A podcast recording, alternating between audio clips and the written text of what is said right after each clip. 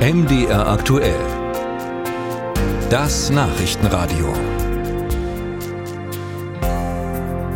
Die Preisbremsen für Strom und Gas laufen bald aus, möglicherweise zum Jahresende, spätestens aber Ende März nächsten Jahres. Zwar sind die Energiepreise in den letzten Monaten deutlich gesunken und liegen meist unter den Grenzwerten für die Preisbremsen, dennoch müssen die Verbraucher aufpassen, um keine bösen Überraschungen zu erleben und das liegt nicht nur am kommenden Winter.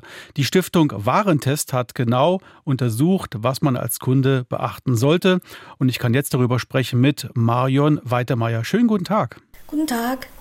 Ja, das Wort Preisbremse ist ja eine Art Dauerbrenner geworden, aber vielleicht hat doch nicht jeder auf Anhieb parat, wie die eigentlich funktioniert.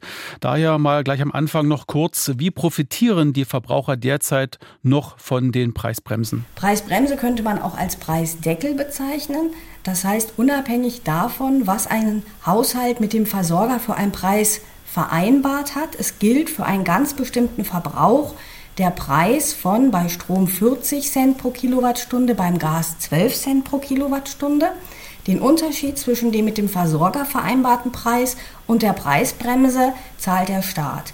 Wichtig ist, dass sich diese Preisbremse nicht auf den gesamten Verbrauch bezieht, sondern beim Strom gilt es für 80 Prozent des Vorjahresverbrauches. Also für diese Menge werden höchstens 40 Cent pro Kilowattstunde fällig.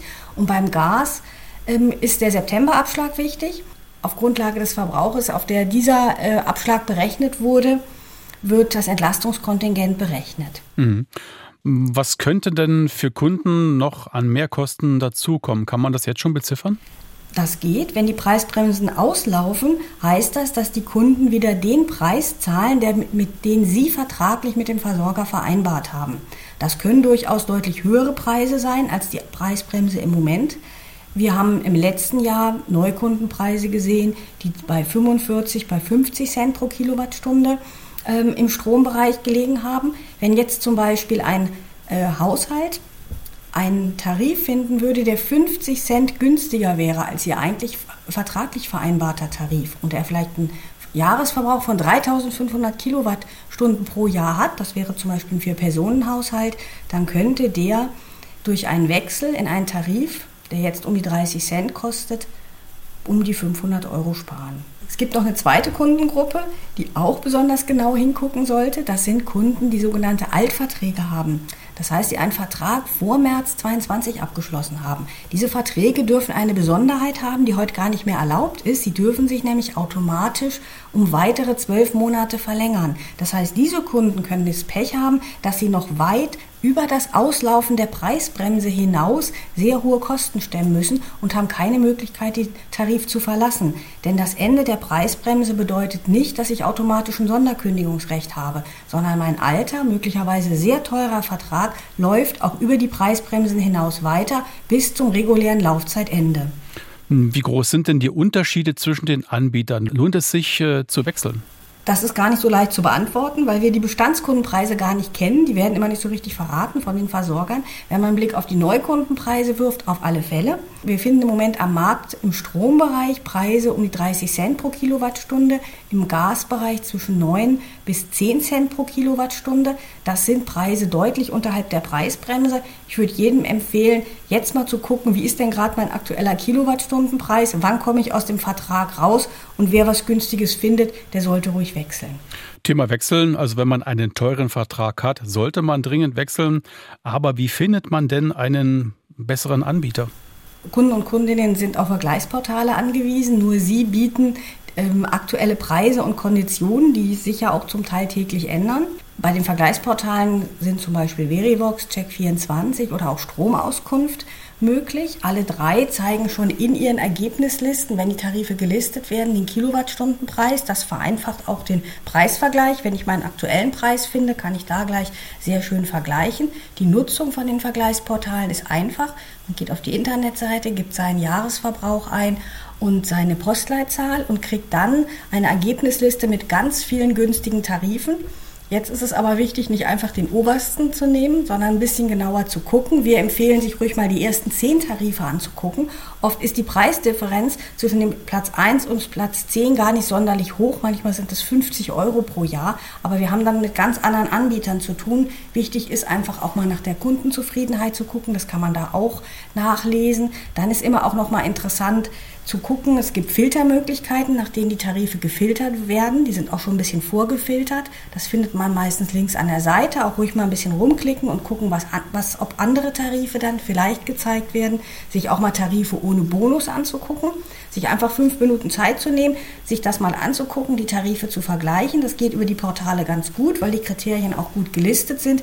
Sich dann für einen Tarif zu entscheiden der Tarifabschluss selbst kann über das Portal erfolgen, muss aber nicht. Man kann auch auf die Internetseite des Versorgers gehen und über diese meistens auch den Tarif abschließen. Es gibt einige wenige, die sind exklusiv bei den Portalen, aber die allermeisten Tarife lassen sich auch so direkt beim Versorger abschließen.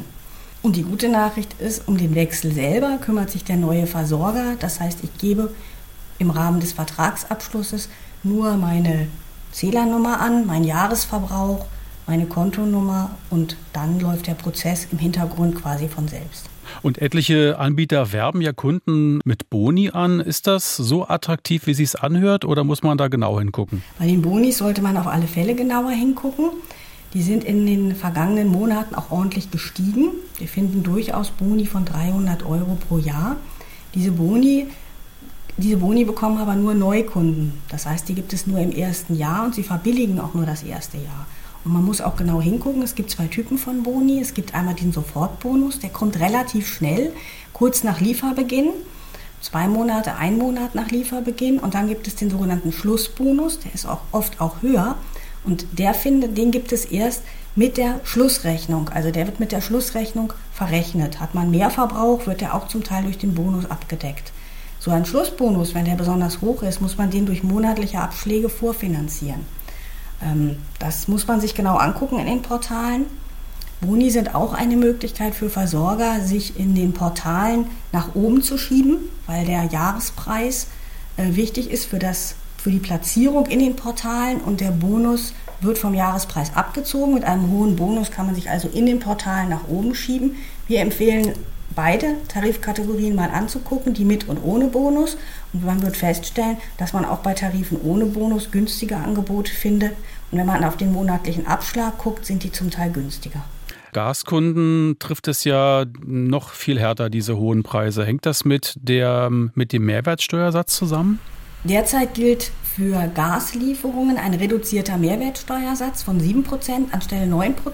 Das wird sich aber ändern. Ab März gilt wieder der reguläre Mehrwertsteuersatz von 19 Prozent. Dann wird es also automatisch teurer. Es muss sich nicht sofort in den monatlichen Abschlägen widerspiegeln. Das kann auch erst in der Schlussrechnung berücksichtigt werden. Menschen, die eine Preisgarantie haben, fühlen sich vielleicht erstmal sicher und denken, ich habe ja diese Garantie, ich kann das nicht treffen. Aber bei den meisten Garantien sind ähm, die Erhöhung oder die Veränderung von Umlagen, Steuern ausgenommen. Das heißt, auch viele Menschen mit Preisgarantie werden davon betroffen sein sagte Marion Weitemeyer von der Stiftung Warentest. Vielen Dank für das Gespräch und die vielen Informationen. Gerne.